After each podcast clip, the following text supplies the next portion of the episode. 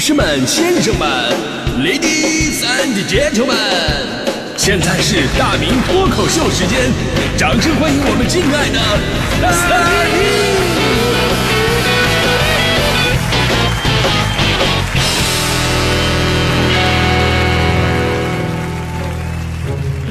好，欢迎各位来到今天的大明脱口秀，我是大明啊。今天咱们说如何判断找的这个对象啊适不适合自己，这个真的是如今的当务之急，因为咱们现在的结婚率啊真的逐年降低，必须得引起重视了。数据统计啊，我国结婚登记人数从二零一三年之后呈下降趋势，二零二零年全国结婚登记人数再创新低。那具体来看呢，你看二零二零年全国登记人数是。八百一十三点一万对同比下降了百分之十二点二啊！本来已经够少了，现在更少了啊！所以呢，你发现时间能够证明一些问题，因为当年我们更加发愁的问题是什么呢？当年我们更加发愁的是离婚率的攀升。哎，那会儿所有人都开玩笑，哎呦，怎么样降低离婚率啊？我觉得最好的办法就是先降低结婚率啊！不结婚哪来的离婚呢？哎，把因解决了，果就没了吗？但实践证明了，这个想法还真的是太懵懂了。如今我们的结婚率确实下来了，但是离婚率还是那么的高。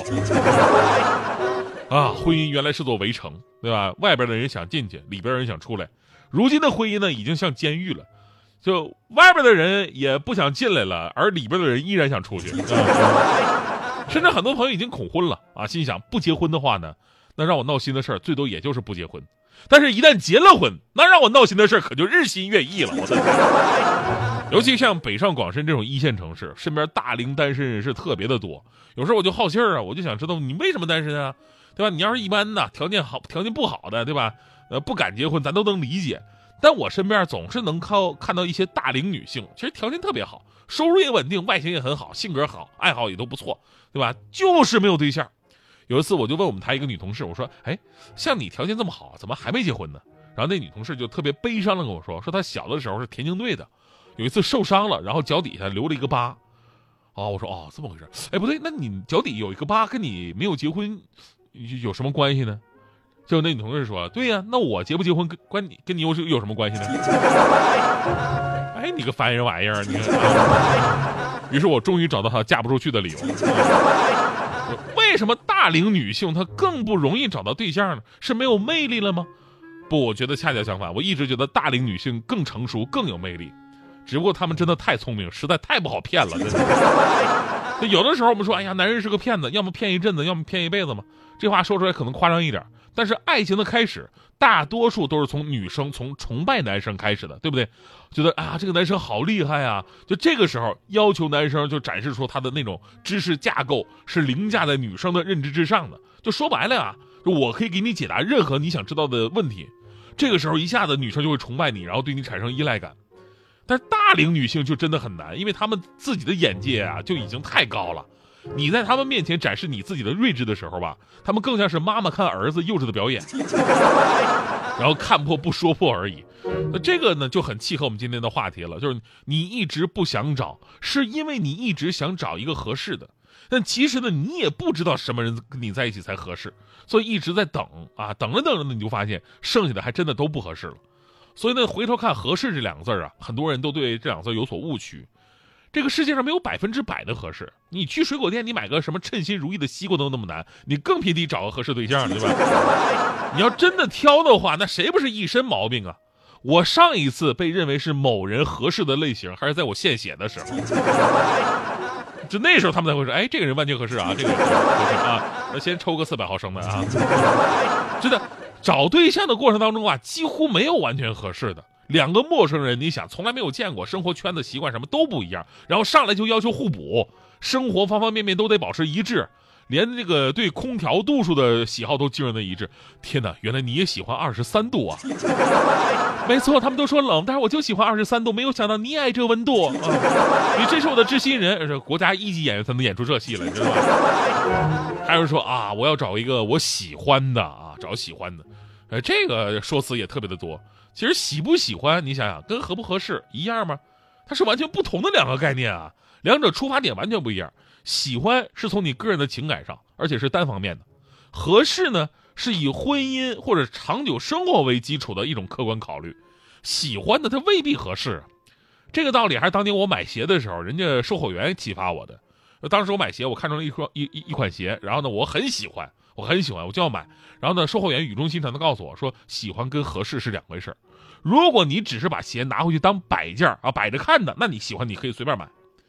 而如果你是打算穿在脚上，你要走路的，啊，那合适才是最重要的。喜欢却不合适，照样会让你受到伤害。当时我觉得真的是，我觉得他说的好有道理。然后我默默把那双高跟鞋我就放回去了，被你们发现了哈。还有人说啊，这个我要找一个星座合适的人啊，星座合适。因为以前看八字，现在看星座，我也不知道这玩意儿到底哪来的科学依据。那很多年轻人就是喜欢啊。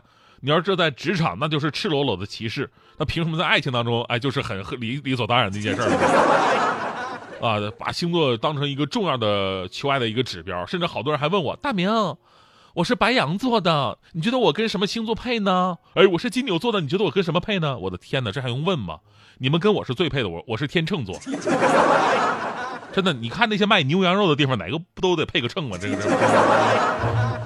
修身齐家治国平天下是每一个年轻人应该经历的人生过程，但如今呢，结婚率逐渐降低，单身贵族们 也越来越多了。当然了，我们不是说哎人一定要结婚，这不是这意思啊。现在观念放开了。每个人都有选择自己生活的权利，只要你觉得哎过得舒服，不影响其他的人，你可以随意选择自己的人生。只不过呢，我们现在需要面对的是什么呀？是面对一个非常长远也很严峻的问题，那就是结婚率的下降，将来会对未来的人类世界带来怎样的影响？美国华盛顿大学的研究团队在著名的《柳叶刀》杂志上发布了一篇文章，说，由于出生率的下降，全球人口估计在2064年前后达到90。七亿的顶峰之后会慢慢的萎缩，到本世纪末将会减少到八十八亿人。到二零啊，到二一零零年，世界上将有二十三个国家，包括中国在内，人口将会减半。呃，所以呢，其实问题很简单，就是如果大家伙都不结婚了，那么人类的延续 将会面临一个客观的一个问题。当然，这是一个大命题啊，我们每个人也没有说有必要要为这个命题负责和买单。只不过你仔细考虑一下，你不结婚的理由真的站得住脚吗？大城市的生活成本太高啊，不想一人挣钱两人花，对吧？离婚家暴的新闻太多，不想自己成为那个不幸者，所以干脆不结婚了。其实我觉得这都不是一个真正的理由。就是即便你现在接受不了婚姻，但我建议现在的年轻人，你去尝试着找一个合适的人，认真的谈个恋爱。而不是那种过把瘾就死啊，也不是说常换常新的游戏人生，而是奔着相互扶持、共同进步的目标去。你在找这个人的过程啊，其实就是一场修行。与其说你懂得了什么样的人适合自己，不如说你最终明白了自己究竟是一个怎样的人。你看大迪这么多年真的改变很多呀，从最开始啊找另外一半啊，那是各种条条框框这那的什么的，到现在人家大迪已经佛系随缘了。都看开了，哎，那天我就问他，我说大迪，你现在找对象要求还那么高吗？大迪同学微微一笑，啊，就一个标准，只要不嫌弃我长得丑就可以了。我当时听完呢，我叹了口气，你怎么要求还是这么高啊？那不是难为人的吗？怀念那时的我们纯真无邪的脸，怀念天真的过去，说要到永远，怀念那一。句抱歉，何时才能兑现？不知不觉，慢慢走到了终点，恋恋不舍的感觉，多久没有